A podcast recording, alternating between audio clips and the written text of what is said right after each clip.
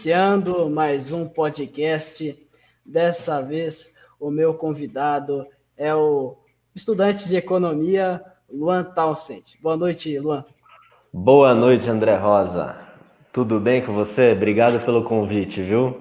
Adoro participar de, de entrevistas como essa para falar de assuntos que eu gosto tanto, como política e economia. Eu que agradeço, é uma grande honra ter você, você aqui na, no, no podcast. Então, antes da gente começar, né, por favor, se apresente ao, ao nosso público. Claro, com prazer. Então, meu nome é Luan, eu sou são roquense, assim como acredito que a maioria dos, dos nossos espectadores sejam também, né?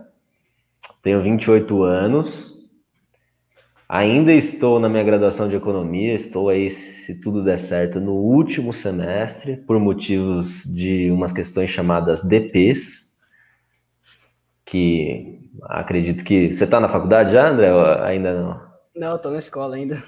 Tá, mas em breve vai entrar, né? É, eu terminando o Fundamental 2, vou entrar no médio no que vem.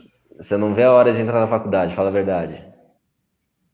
É, também. Aí você não vai ver a hora de sair, só que você vai ver o perrengue que é sair por causa de uma história chamada DPs. Tô passando por essa, por essa história ainda. Mas enfim, tenho 28, 28 anos, ainda estou terminando essas questões de DPs da faculdade, portanto ainda sou estudante de economia. Sou empreendedor, o motivo das minhas DPs é pela, pela minha profissão, eu sou empreendedor. Hoje eu sou sócio de gestão e fundador da Costa Verde Export e Invest, é uma boutique de investimentos, planejamento financeiro e patrimonial e consultoria de comércio exterior para empresas que querem exportar e importar. Isso dá um certo trabalho, ter montado isso ainda na faculdade deu muito trabalho. Empreender é um processo de errar muito e erros eles acabam é, culminando em uma certa demora para as coisas acontecerem, né? Mas é também o maior, o melhor meio de você aprender mais rápido, é errando.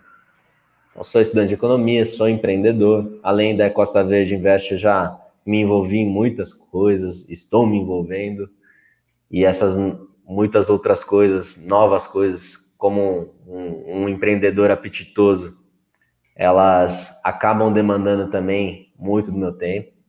Até o motivo da gente ter atrasado essa live é porque eu estava numa reunião que acabou demorando uma, demorando é, um pouco mais do que eu previsto, e é uma reunião atrás da outra. Hoje, minha sexta-feira foi cheia de, de reunião, sempre de máscara, é claro, bom lembrar.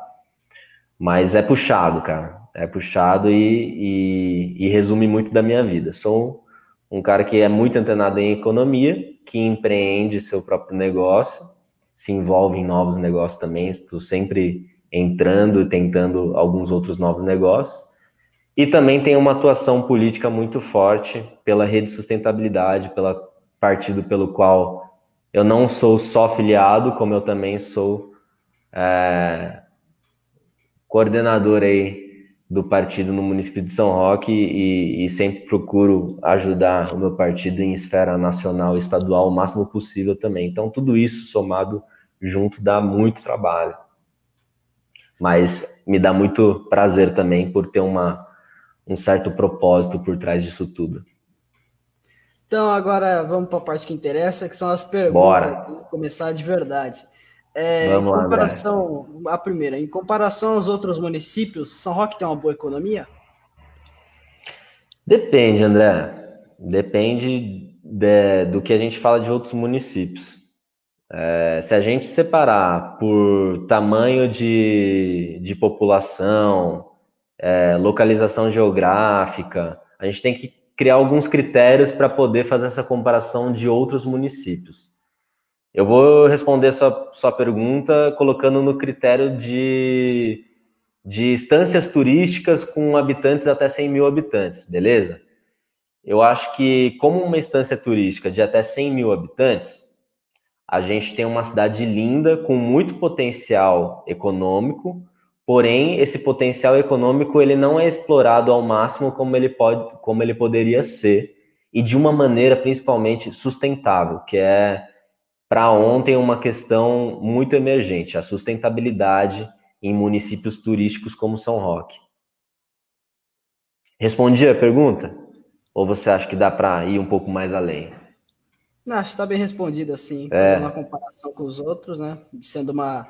Se a gente criar outros, outros critérios, talvez ela fique melhor, assim como em outros critérios, talvez ela fique numa situação pior. Depende de que critérios nós vamos adotar para fazer esse julgamento. É, realmente. E quais são os principais pilares da economia de São Roque? O que faz essa economia? A gente. Tá. São Roque, ela tem uma matriz econômica muito concentrada no setor de turismo e, e de serviços. Eu, particularmente, acredito que isso seja um desperdício do potencial do que poderia ser essa matriz. É, eu acredito que pela localização geográfica de estarmos tão próximos a, a São Paulo, menos de uma hora, seja pela Castelo ou pela Raposo, isso nos dá um, um privilégio de ter uma matriz econômica um pouquinho mais é, diversificada e não tão dependente de serviços. E principalmente que atraia indústrias pela questão geográfica das rodovias e da proximidade de São Paulo, é, indústrias estratégicas, centros de, de distribuição que hoje estão alocados em municípios até vizinhos ou muito próximos de nós. E por questões, às vezes, de um, um incentivo fiscal, um planejamento estratégico, um plano diretor, não estão vindo hoje para cá. Ah, agora vamos falar um pouco mais sobre economia nacional. É, como no, há uns dois podcasts atrás, quando veio o Gabriel Bittencourt, ele é mais da área do meio ambiente. Eu perguntei para uhum. ele sobre o Ministério do Meio Ambiente e o ministro. Agora, para você que é da área da economia, eu vou perguntar como você avalia a gestão Alô? do atual ministro da Economia, o Paulo Guedes. Desculpa, André, deu uma travada. Você pode repetir a pergunta? Então, é, há dois podcasts atrás, né, veio o Gabriel Bittencourt, que é do, do meio ambiente, né, dessa área. Agora, para você, eu vou perguntar sobre a, a, gestão do atual ministro da Economia, Paulo Guedes. Poxa, beleza, eu, beleza, eu vou responder a pergunta, mas eu vou te falar um negócio. Eu gostaria muito mais de, de, de poder responder sobre o Ricardo Salles do Meio Ambiente, porque de todos os ministros hoje do governo federal, para mim, olha, é uma missão difícil você eleger o pior de todos. Mas para mim, hoje, de longe, o pior de todos é o senhor Ricardo Salles. Para mim, ele desempenha o pior papel que um ministro em sua pasta poderia desempenhar hoje. E, e ele está cometendo um retrocesso nos avanços ambientais do Brasil. Tudo que a gente construiu nos últimos 30, 35 anos de, de conquistas de políticas públicas ambientais, de preservação ambiental, a gente voltou atrás e a gente está nesse momento, fazendo um desmonte na pasta do meio ambiente brasileiro por causa desse ministro.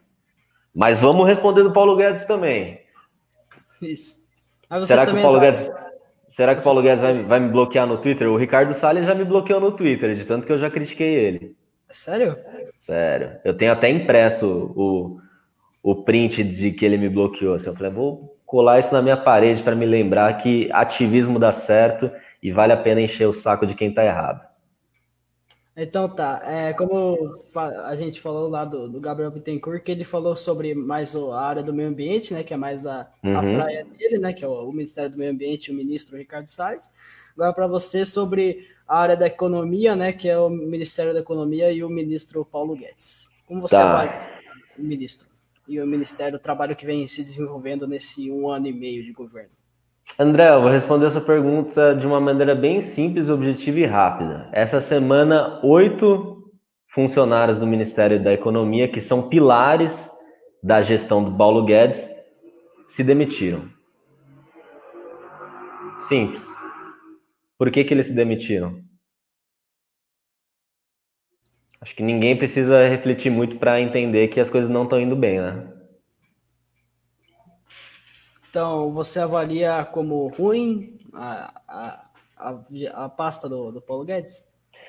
Eu acho que as, eu acho que as expectativas que foram criadas é, em cima do Paulo Guedes, quando ele foi convidado para ser o ministro do, do, do, presidente Bolsonaro, eram expectativas é, acima do, do possível de se realizar.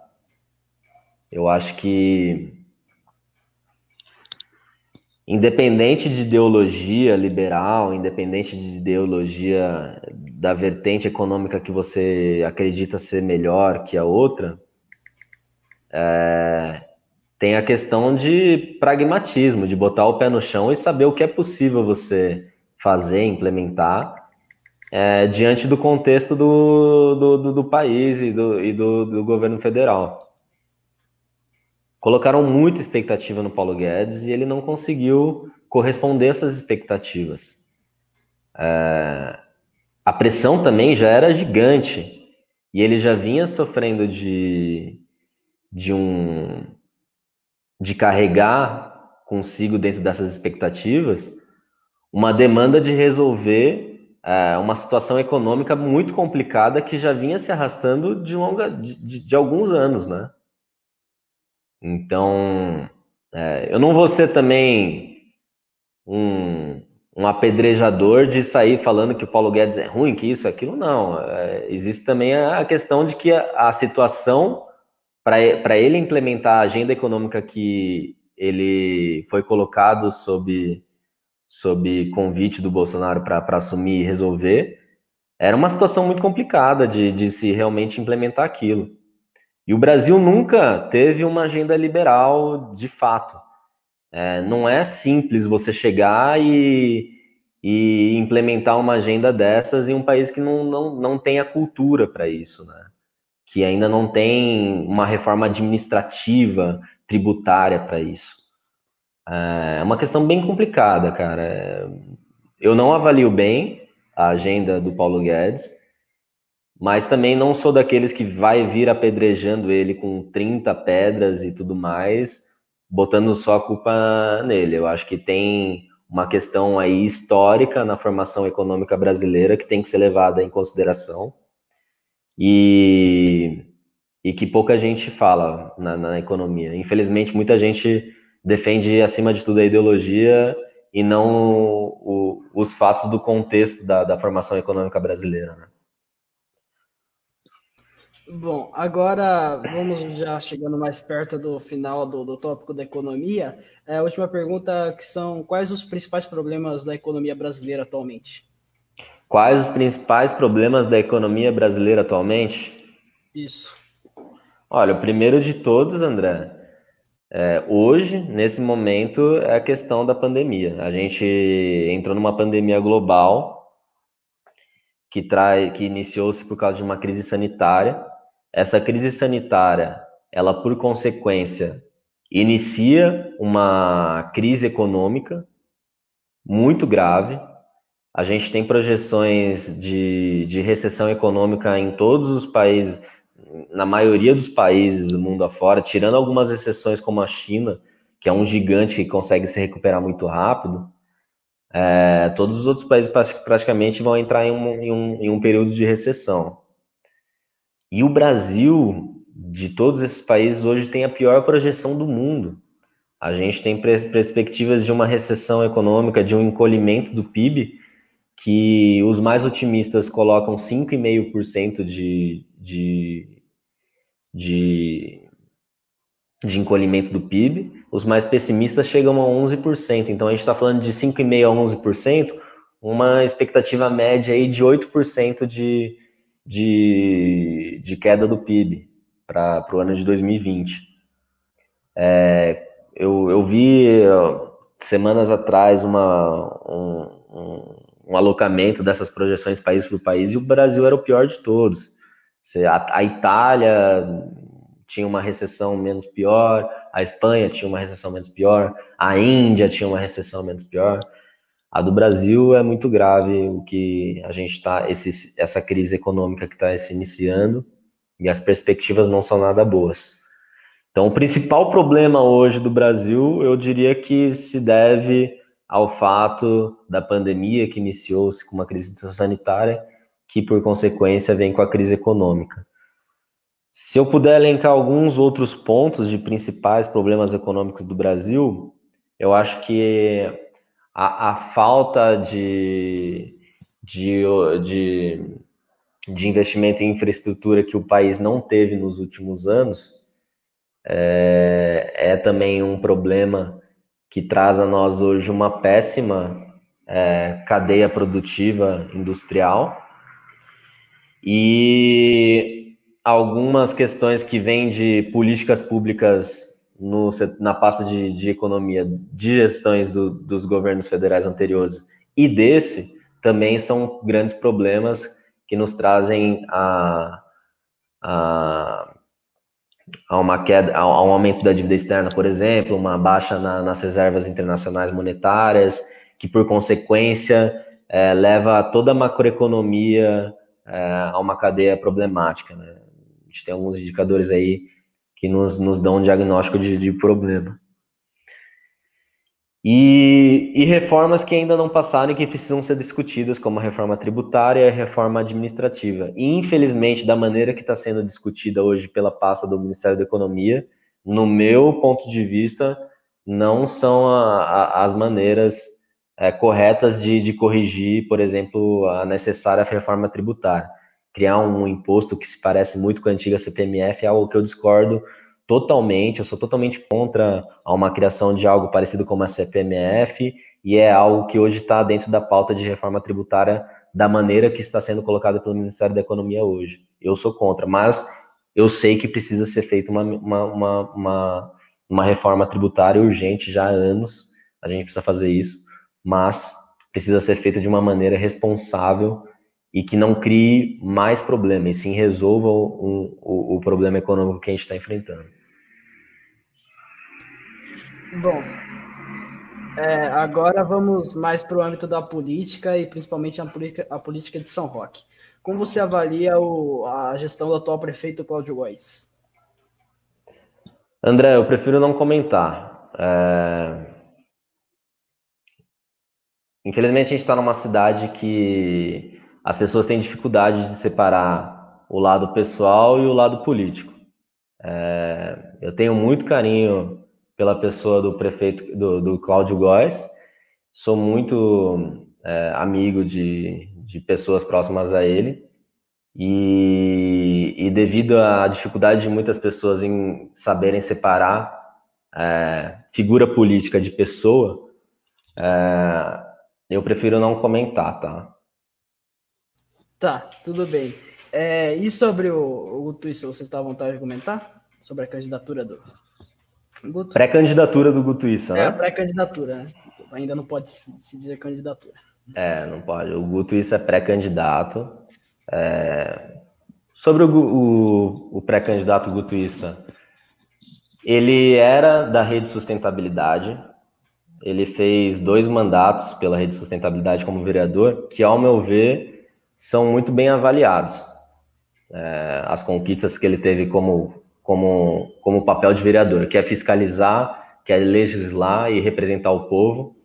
Eu vejo uma construção de trabalho muito positiva e tem uma afinidade ideológica com ele. Nós, eu sou da rede sustentabilidade, ele era da rede sustentabilidade, então automaticamente para mim não teve discussão em apoiá-lo na, na, trajetória política e ele escolheu ser pré-candidato a prefeito.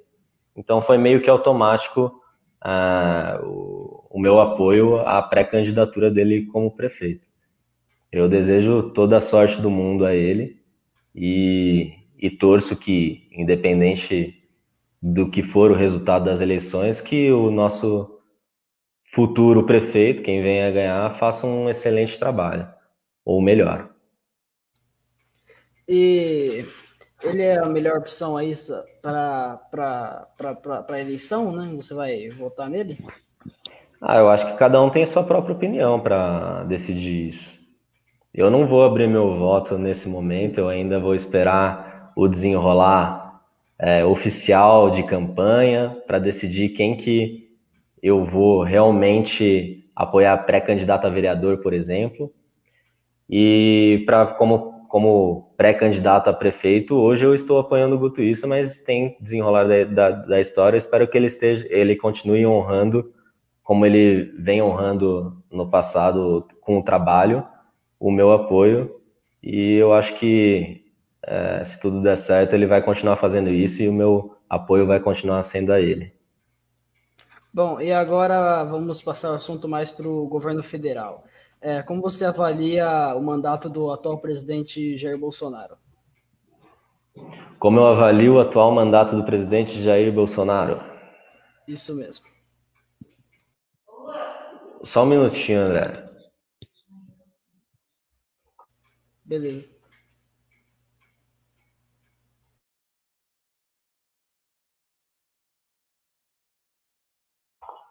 É, André, minha avaliação não é boa. Eu vou junto com a avaliação pública de, de milhões de brasileiros. Hoje a aprovação dele como ótimo, bom, é, se eu não me engano, está em torno de 45%, no máximo 50%. A última vez que eu vi, algumas semanas atrás, estava em 45%, o que é um baixo índice. É, as pessoas que consideram regular ou ruim já era maior que isso. E em momento, no, no, momento mais grave da pandemia, alguns meses atrás, isso influenciou diretamente nessa, nessa votação de ser muito ruim. É, o índice de aprovação dele hoje está em 45, na, se eu não me engano, em abril, maio, chegou a, a, a bater os, os 30% de, de muito ruim é, devido à gestão que ele conduziu à crise do coronavírus.